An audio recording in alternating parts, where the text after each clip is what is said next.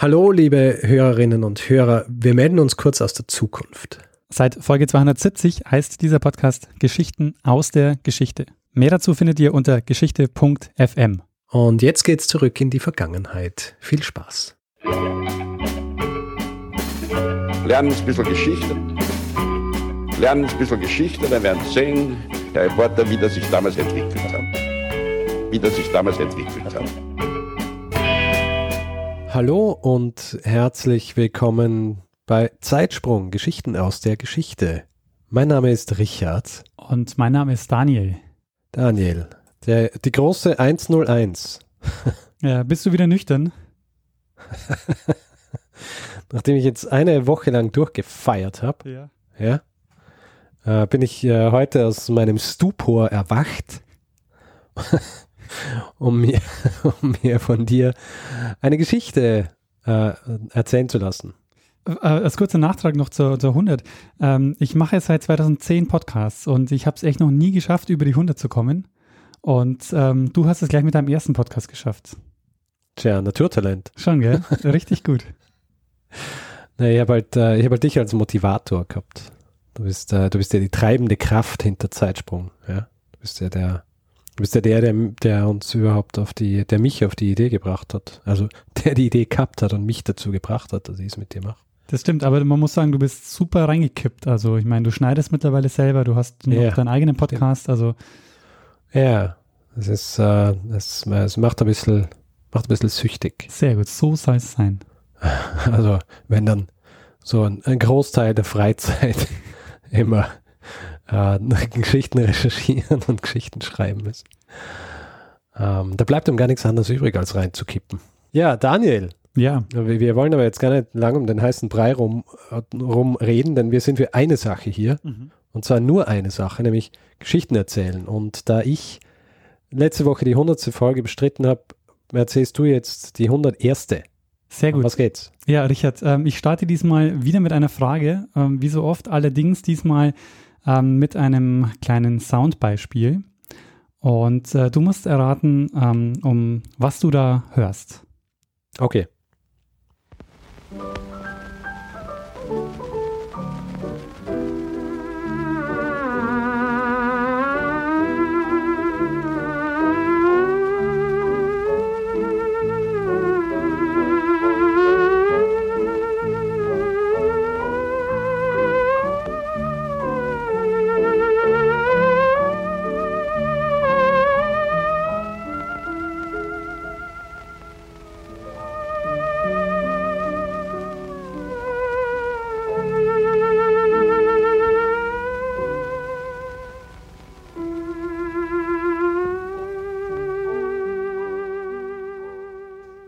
Ja, Richard, weißt du, was du da für ein- ein Instrument gehört hast?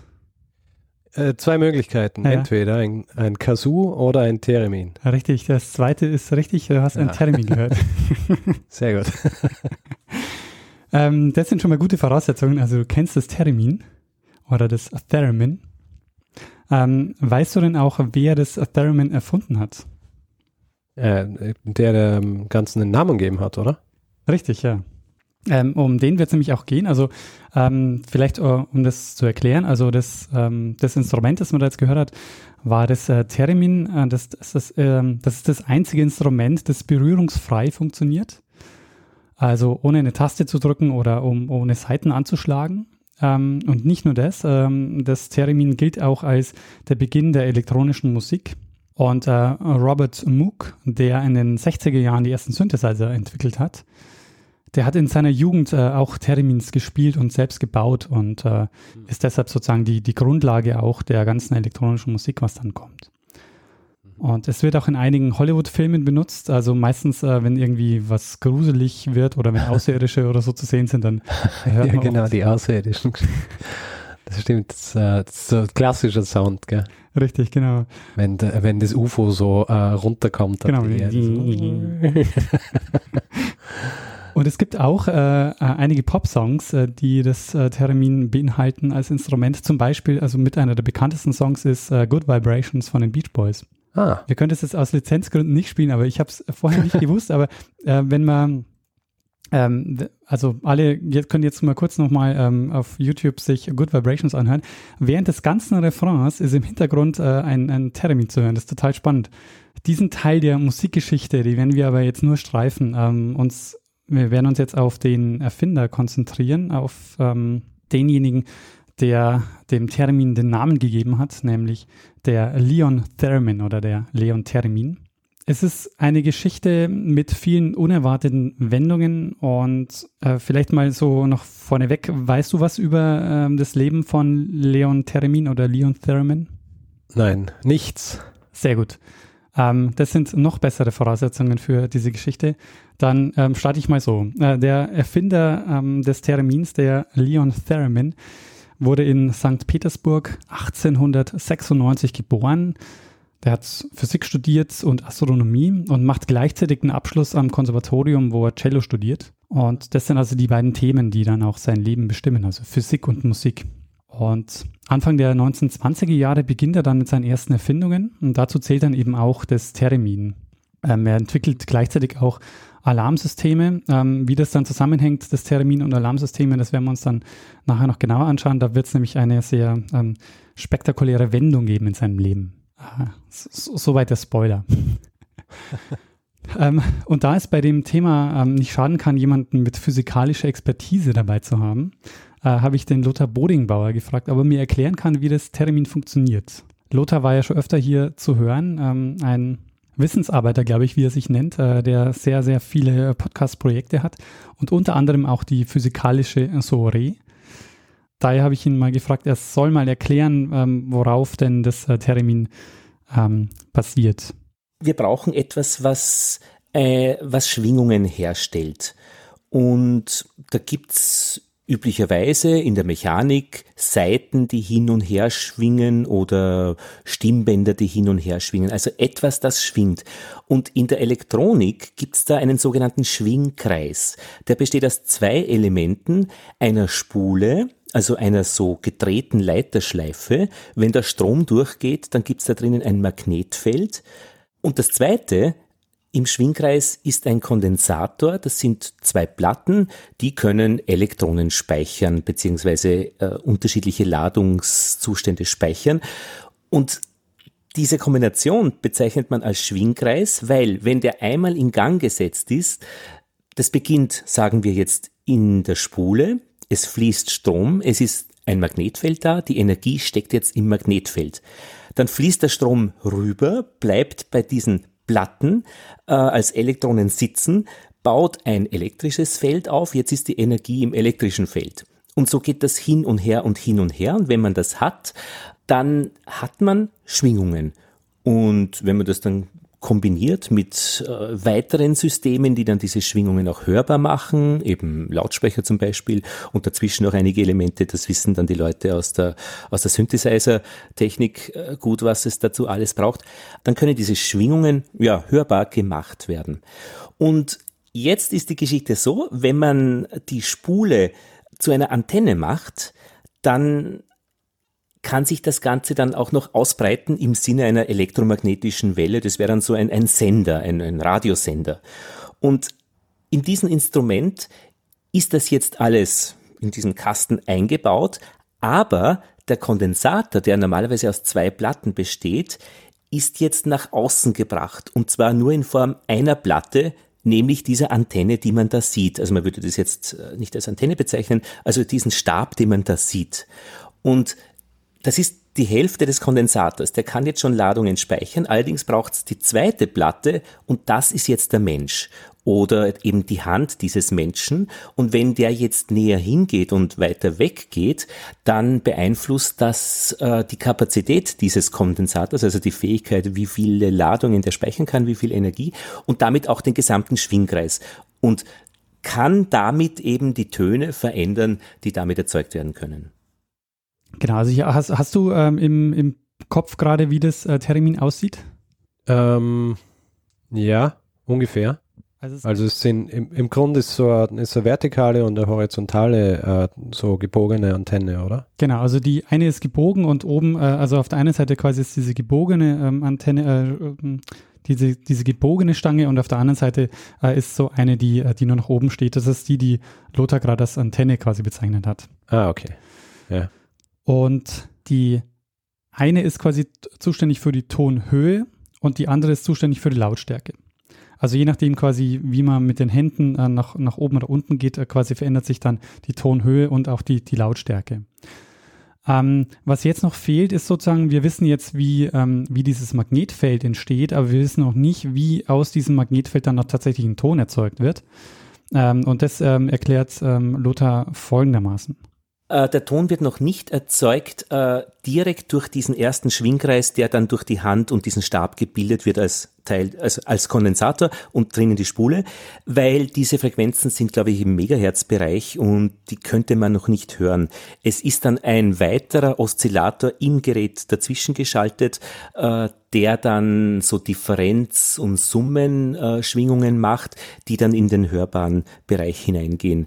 Und noch ein drittes schwingungsfähiges System, das ist dann für die Lautstärke zuständig. Theremin erfindet also jetzt dieses Instrument, ähm, das das ähm, auf viele eine sehr große Faszination ausgeübt hat. Also man stellt sich vor, jemand steht vor so einem Kasten, bewegt die Hände und es entstehen diese Töne, die die ihm vorher also so gehört haben. Ne? Also das, äh, man muss sich die Welt in den 1920ern vorstellen, die also ähm, wahnsinnig abgegangen sind äh, auf dieses Instrument. Theremin hat dann auch äh, sehr, sehr großen Erfolg damit. Er tourt durch die Lande, zeigt seine Erfindung, äh, wird häufig als der Sowjet Edison bezeichnet. Er hat dann auch Lenin ähm, auf dem Theremin vorgespielt und ähm, ja, Lenin soll auch sehr begeistert gewesen sein ähm, von der Vorführung.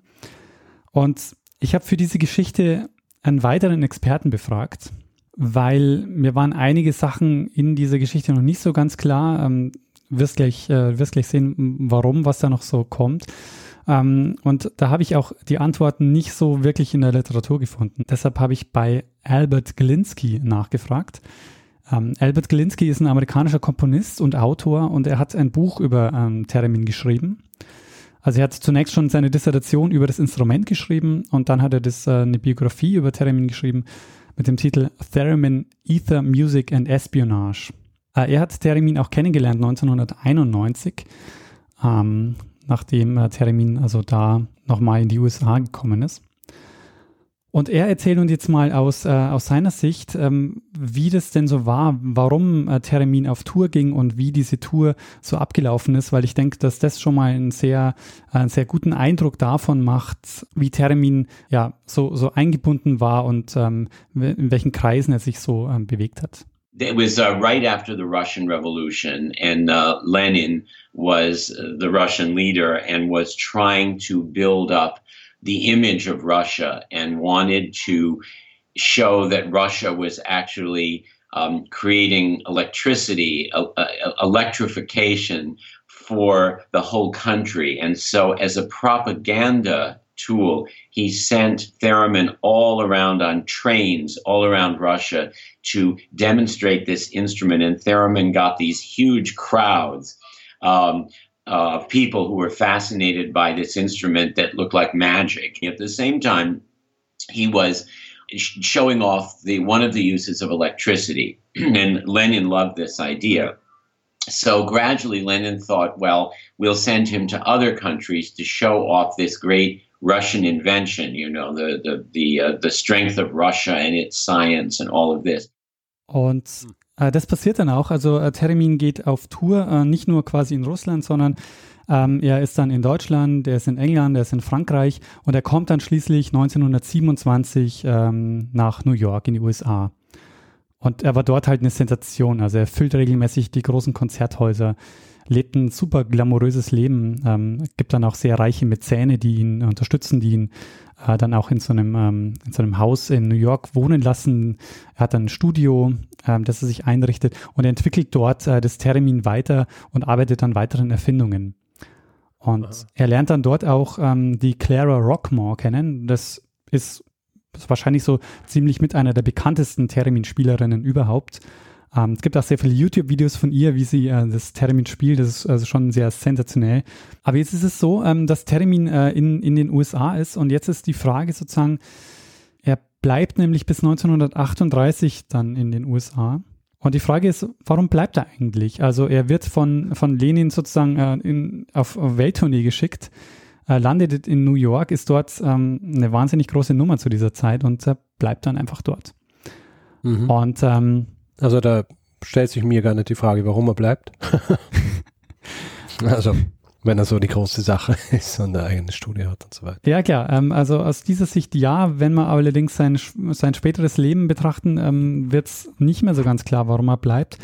Ähm, wir hören einfach mal, ähm, was Albert Glinsky sagt, ähm, wie es dazu kommt, dass, ähm, dass er in New York bleibt und wie sein Leben so in New York abgelaufen ist. But there was a secondary reason, which was almost more important to the Russians, and that was that they were starting to develop a network of spies, especially in the area of technology. And so the idea was now we send out somebody who appears to be just a scientist showing his invention, but when he's not doing that, in Germany, for instance, which was the first country he went to uh, uh, when he started doing his tours, he would go into the patent offices and establish a patent for his own inventions. But while he was there, he would get information about German technology and all of this and bring it back to the Russians. So he made a couple of trips. They liked this. And then they sent him to France to do the same thing, and then to England to do the same thing. And he made a sensation everywhere he went. So the biggest prize for them at that time would be the United States of America. So, of course, they would say the next step, let's send him over there and we can find out what their technology is all about by having him go in as this kind of, uh, uh, you know, distraction with his instrument. So that was the main reason they sent him to America. And I have to say that he only came to New York with the idea of staying for a short time. But I think the people who sent him in Russia realized that he uh, was very valuable to them because he made such a huge sensation in New York and the headlines and all of this and before they realized it, RCA, Radio Corporation of America, the great electronics manufacturer, decided to manufacture the theremin. Uh, this was uh, while he was here, the first couple of years he was here. And so once he had a manufacturing contract and they were going to put this in everybody's home as the new musical instrument, then it was it was harder for him to leave. So uh, he stayed in the U.S. for 11 years on um, Department of Labor visitors visas. They were just visas, six month visas, only six months at a time, and he kept renewing the six months again and again to 11 years. So he was never a U.S. citizen. He never really had any status, and yet he had companies that were uh, that he founded and all sorts of things that he did while he was really just a visitor. Also ähm, er hatte zunächst mal, ähm, um das vielleicht nochmal zusammenzufassen, also er hatte ähm, gar nicht den Plan, lange zu bleiben, sondern er ist also von, von Lenin äh, mehr oder weniger geschickt worden, ähm, auch dort ähm, Spionage zu betreiben, so wie er das vorher schon in Deutschland, England und Frankreich gemacht hat. Und er war dann so eine große Nummer dort, ähm, dass man, dass er halt immer länger geblieben ist und man muss sich vorstellen, er hat wirklich ein sehr glamouröses Leben geführt. Also der hat die Carnegie Hall gefüllt, ähm, der hat ähm, Konzerte gegeben. Also es gab eben sehr viele Veranstaltungen, auf denen er war.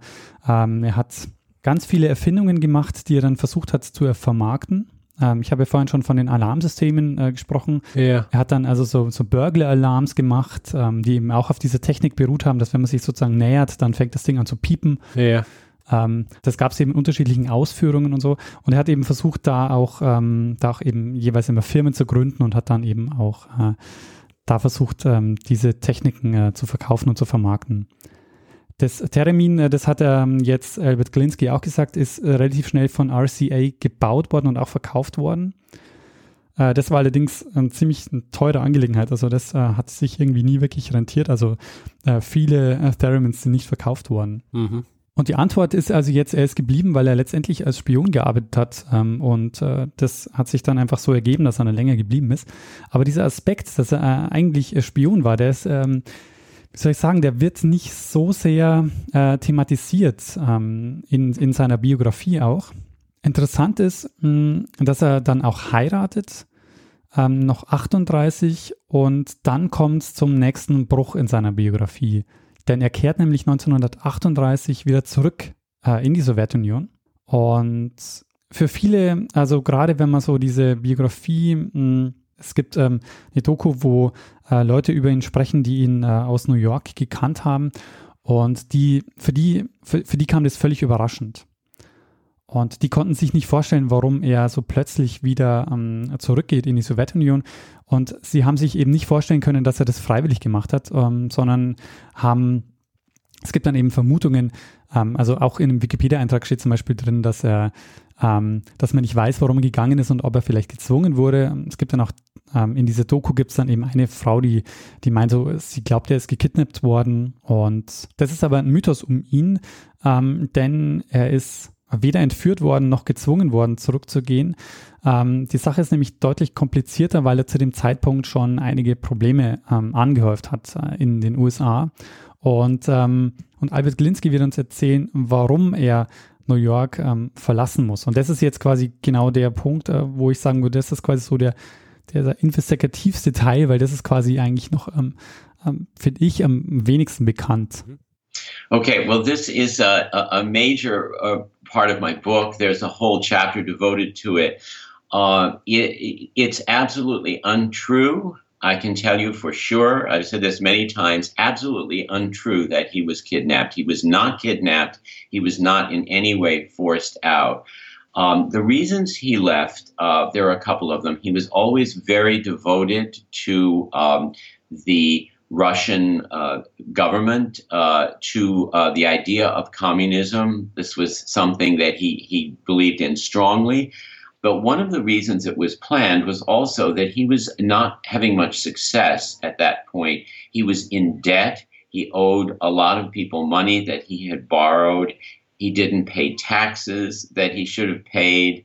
Uh, he was in a lot of trouble with the government, and the FBI, the American FBI, uh, you know, the Federal Bureau of Investigation, was also aware of him. And in documents, they talk about him and, and about how he's, you know, could be a threat to American security and all of this. And so he was advised by his patrons, these wealthy people, that he should leave and go back to Russia before he landed in jail before uh, you know people really uh, brought him to court. He did have court lawsuits also for the, all the money that he owed, so he was in a lot of trouble. Um, and I think also the Second World War hadn't happened yet. This was 1938 when he went back, but he could see the beginnings of this.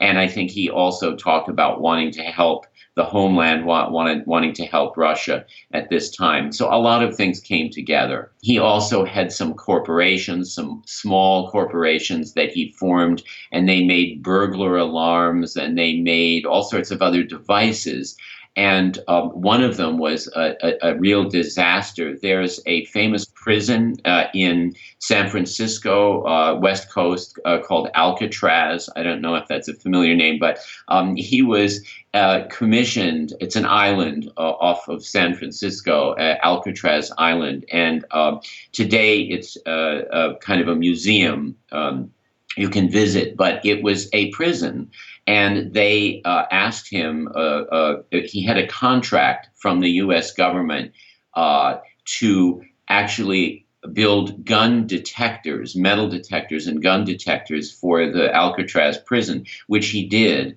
with this one of his companies.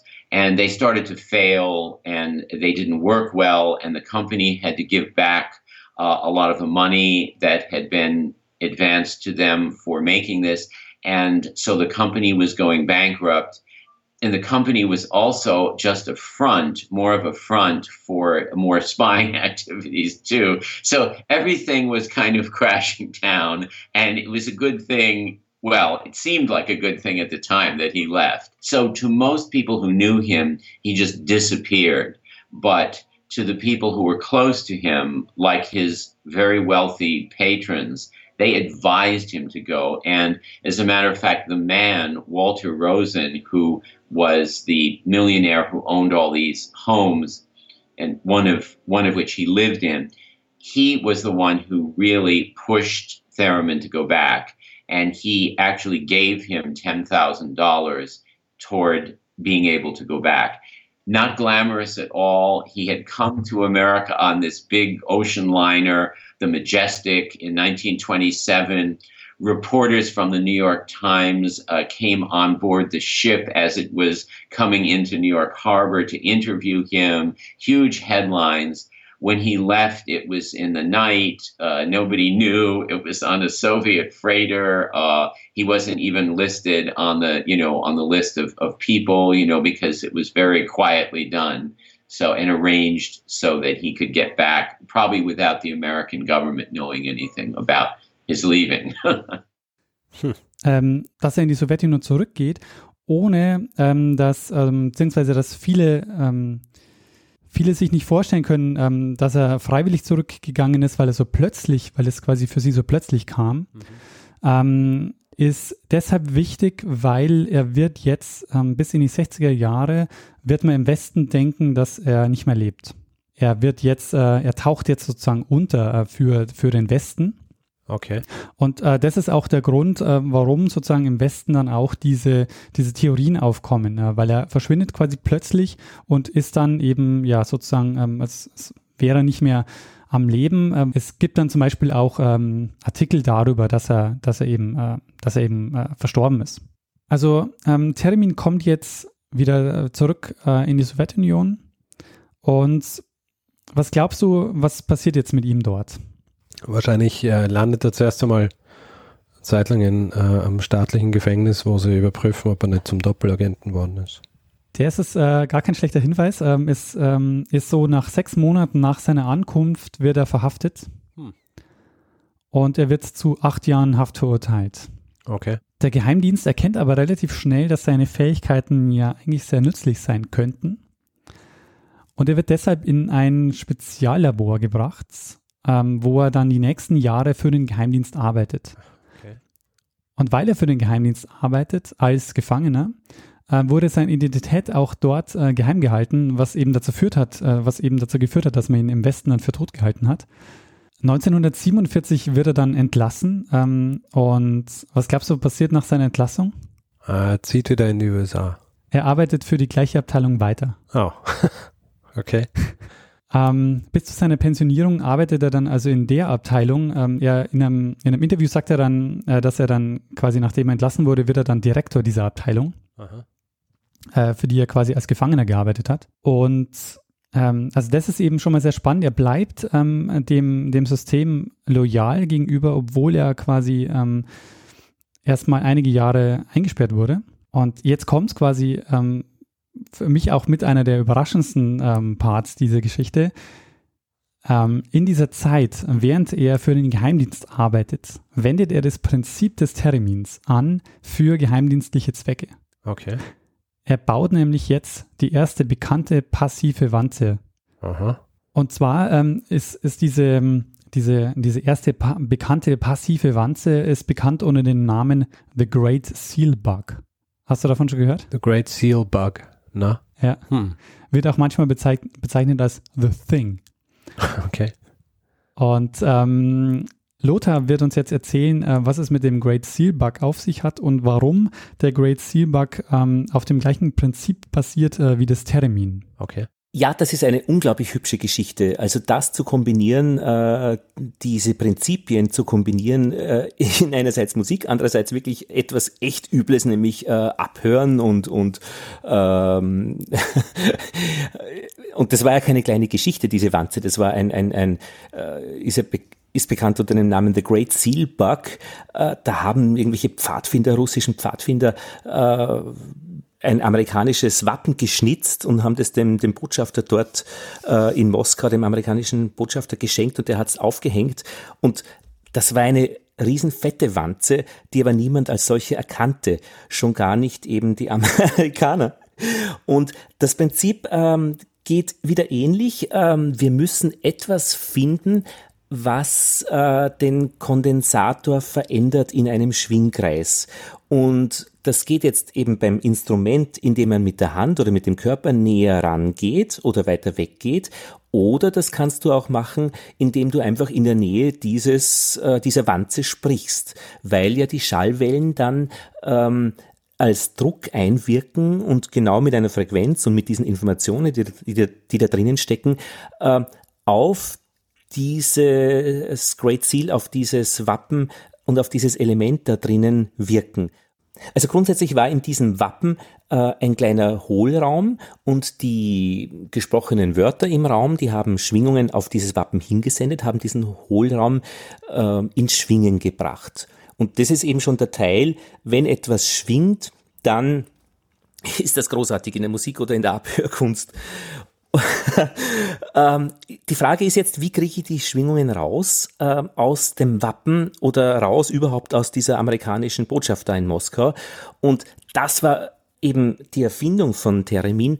Äh, da ist auch eine Antenne eingebaut im Wappen und wenn man die jetzt illuminiert, so haben die das genannt, ähm, das heißt, wenn man die von außen her mit Radiowellen bestrahlt, dann wird, dann wirkt das auf diese eingebaute Antenne und die Schwingungen jetzt äh, in dem Kondensator, die durch die Sprache verursacht wird, die modulieren jetzt die Radiowellen, die eingestrahlt werden hin auf das Wappen, auf diesen Stab, auf diese Antenne im Wappen und wirken zurück und man kann das tatsächlich messen. Das heißt, äh, die, die Sprache, die Modulierung, die, die Wellen der Sprache modulieren sich jetzt auf diese Radiowelle drauf, die draußen wiederum empfangen werden kann, weil sie reflektiert wird, also gestreut wird an dieser Antenne. Das heißt, die schicken Radiowellen rein,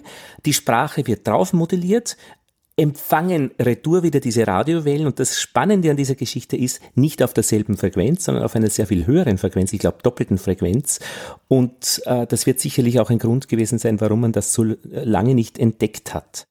Ja, also das war uh, The Great Seal Bug, also die erste passive Wanze sozusagen, weil du kannst, uh, du nimmst also die Schwingungen in dieser, ähm, in dieser Wanze auf und kannst sie dann von außen, indem du quasi Radiowellen drauf, ähm, drauf gibst, ähm, dann abhören. Das ist schon und, ziemlich ingenious. Ja, voll. Und äh, nicht, äh, deshalb hat er nicht so Unrecht auch, äh, äh ist er dann eben auch gefeiert worden äh, in, in Russland äh, vom Geheimdienst, also für diese, für diese Erfindung. Er hat dann den Stalin-Preis bekommen, 47.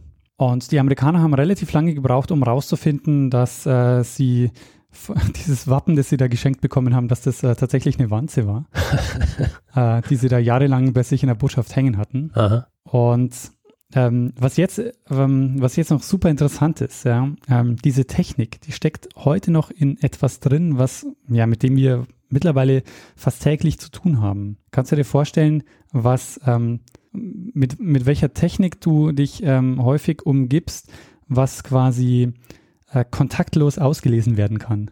Ähm, mein Telefon. Ja, äh, nein, das, das, Telefon ist nicht gemeint. Es sind die RFID-Chips. Ah, ja, ja. Okay. Die yeah. auf dem gleichen Prinzip basieren. Ah, ähm, die, die quasi Kleidungen und so weiter sind. Genau. Die funken auch nicht von selber, sondern du musst quasi ähm, erstmal mit ihnen, du musst mit irgendwas draufstrahlen und dann quasi kriegst du die Info zurück. Aha. Und das ist genau ähm, die, die Idee, die hinter ähm, diesem Great Seal Bug steckte und eben auch ähm, letztendlich dann äh, Termintechnik ist. Ah. Diese Airfeed Tags muss, äh, sind jetzt eben ähnlich, weil wesentlich ist bei dieser ganzen Geschichte das Ding, diese Wanze ist absolut ruhig, sie strahlt nicht, sie macht nichts, bis zu dem Moment, wo man mit einer Radiowelle drauf hinstrahlt.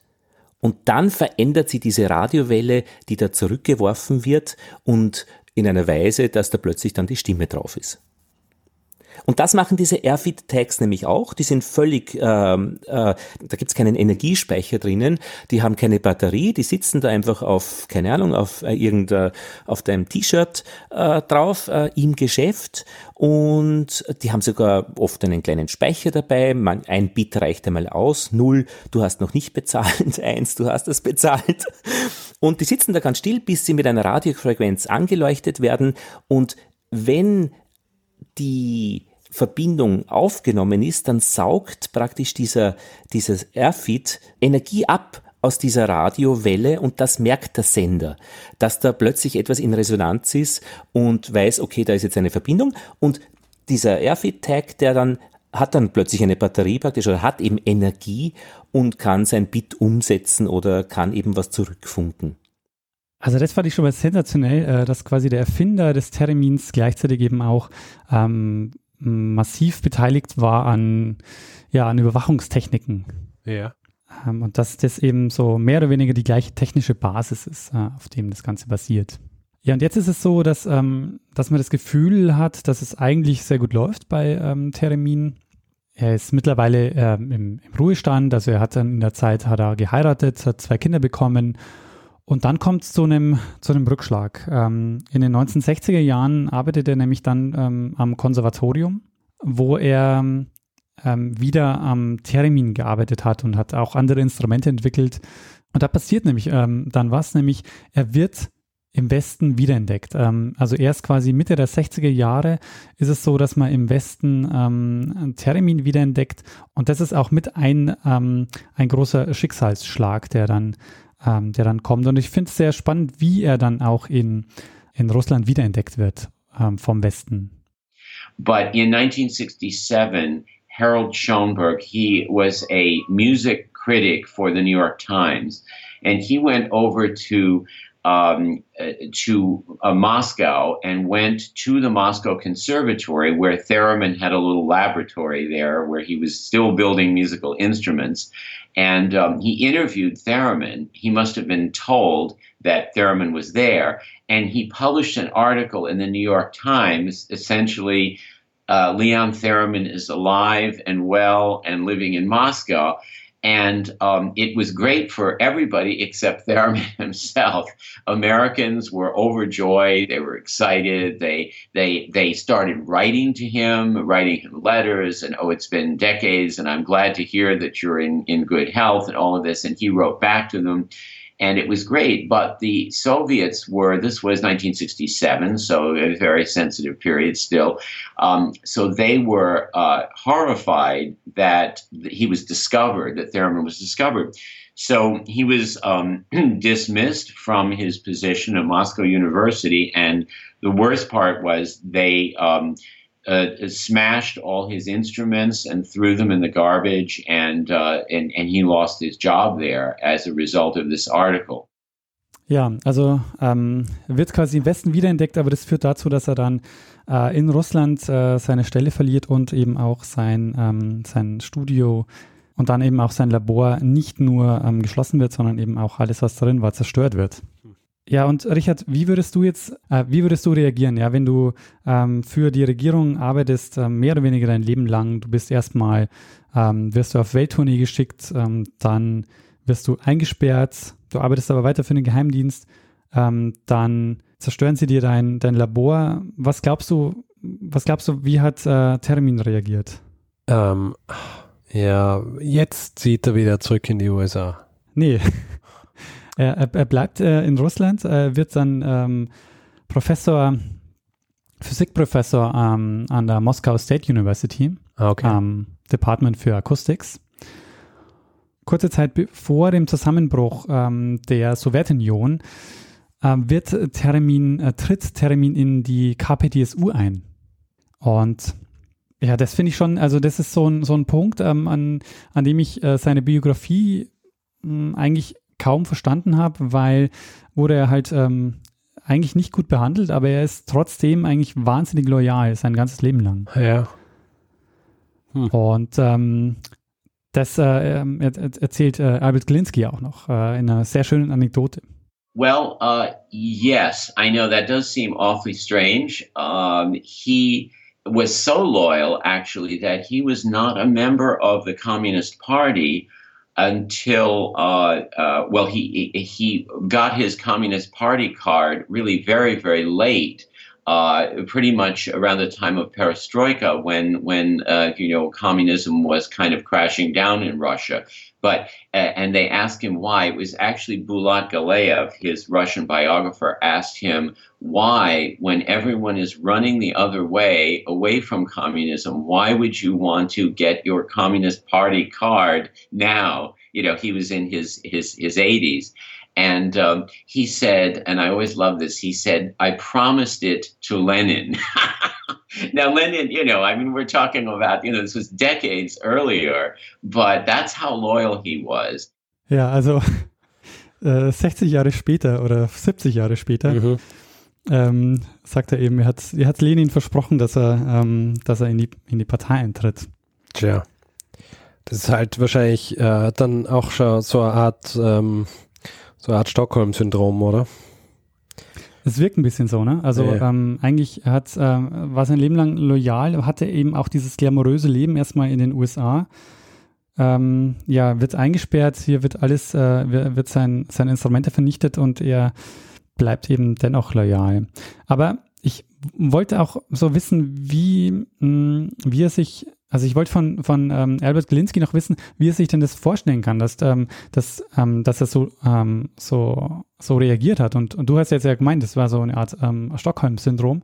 Yeah. Ja, hat auch noch eine schöne Erklärung dafür, die ich auch ähm, sehr, sehr schlüssig finde.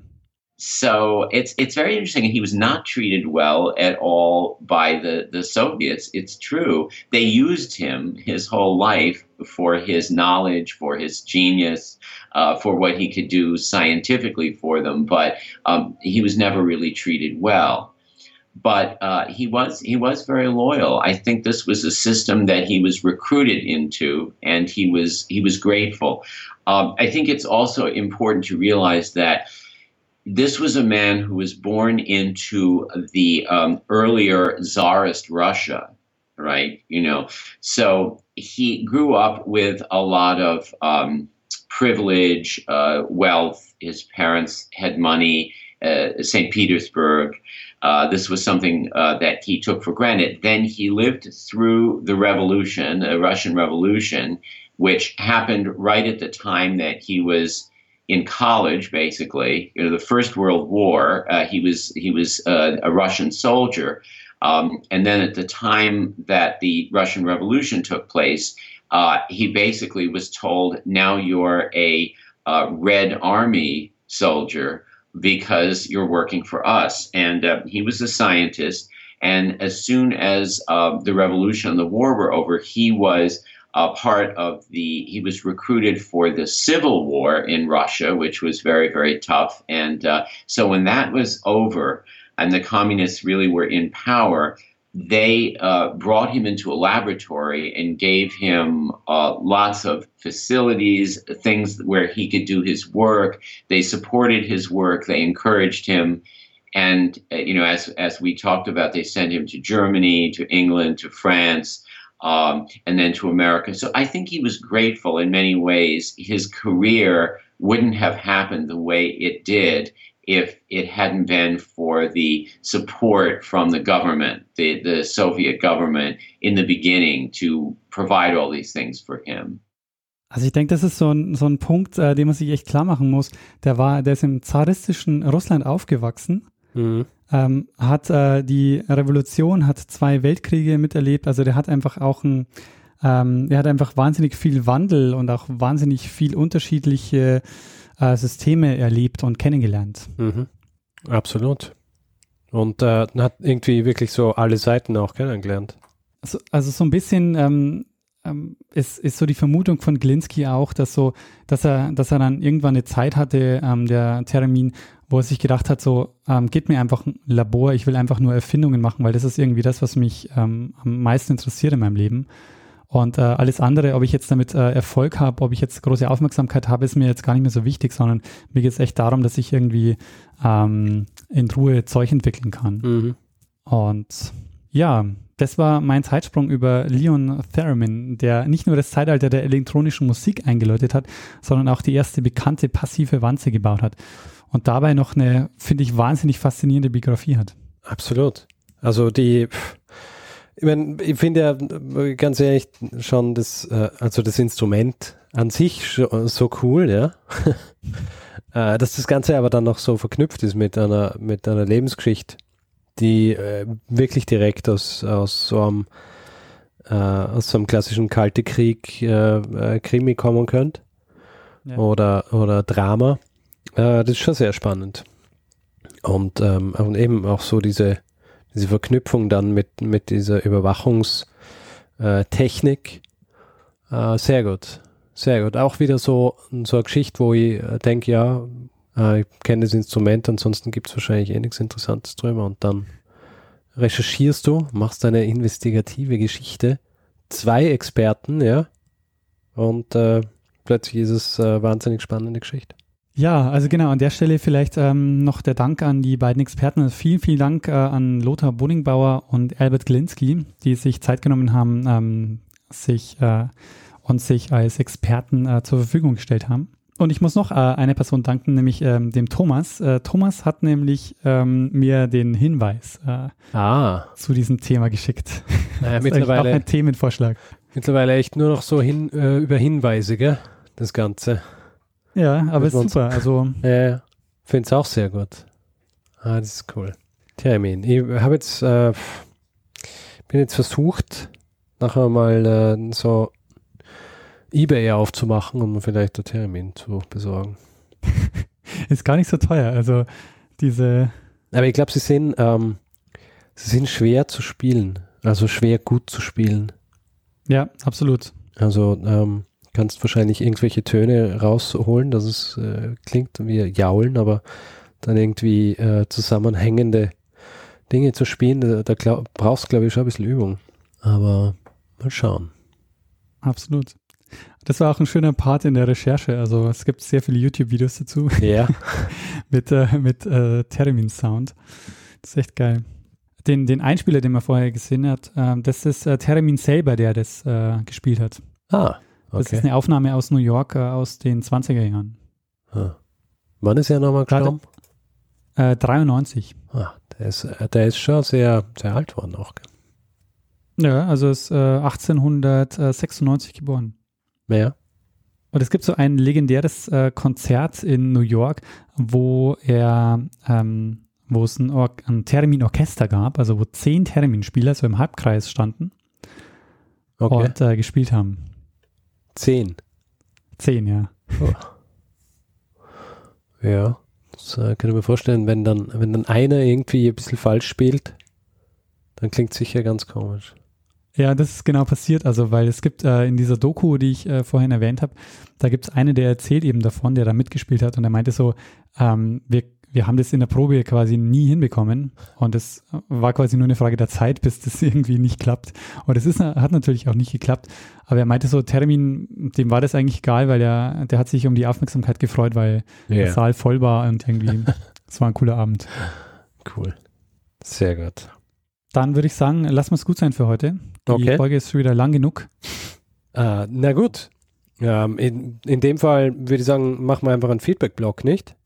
Ja, mach mal. Sehr gut. Also, wer Feedback geben will zu dieser Episode oder auch anderen, macht das zum Beispiel über Twitter. Das sind wir mit äh, dem Twitter-Account Zeitsprung FM oder Daniel at Messner und ich at Stormgrass.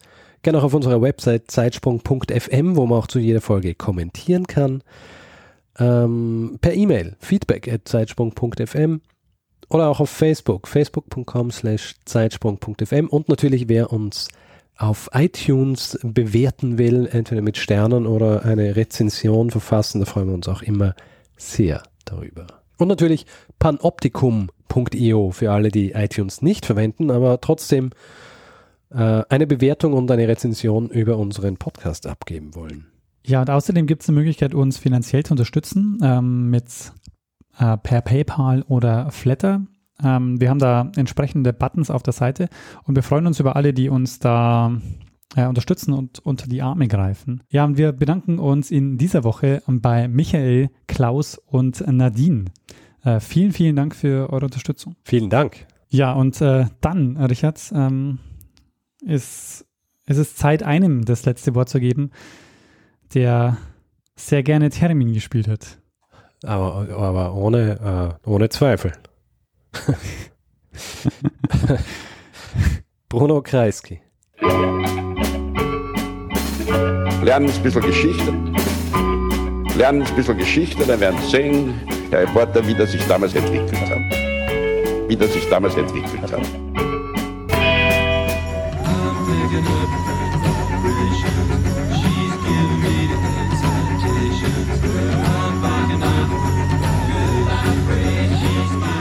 Kennt man ja aus den, äh, aus den Spionagefilmen, dass man den Wasserhahn anmacht. Ne? Ja, wichtig. Und das ist auch so schlüssig. Also wenn es wo rauscht, Rauschen heißt, alle Frequenzen sind da. Und wenn du dann sprichst, das sind nur einige davon, aber auch von der Intensität nicht so groß, eben wie, wie die, die, die Rauschfrequenzen. Also da geht's physikalisch einfach nicht mehr zu trennen. Da brauchst du dann echte Tricks, ähm, wie du das in irgendeiner Weise rauskriegst. Da müsste man dann den äh, Auphonic-Mann fragen, der äh, schon mit Rauschen auch noch was machen kann. Aber physikalisch geht da eigentlich so gut wie nichts. Was verrauscht ist, ist im Arsch.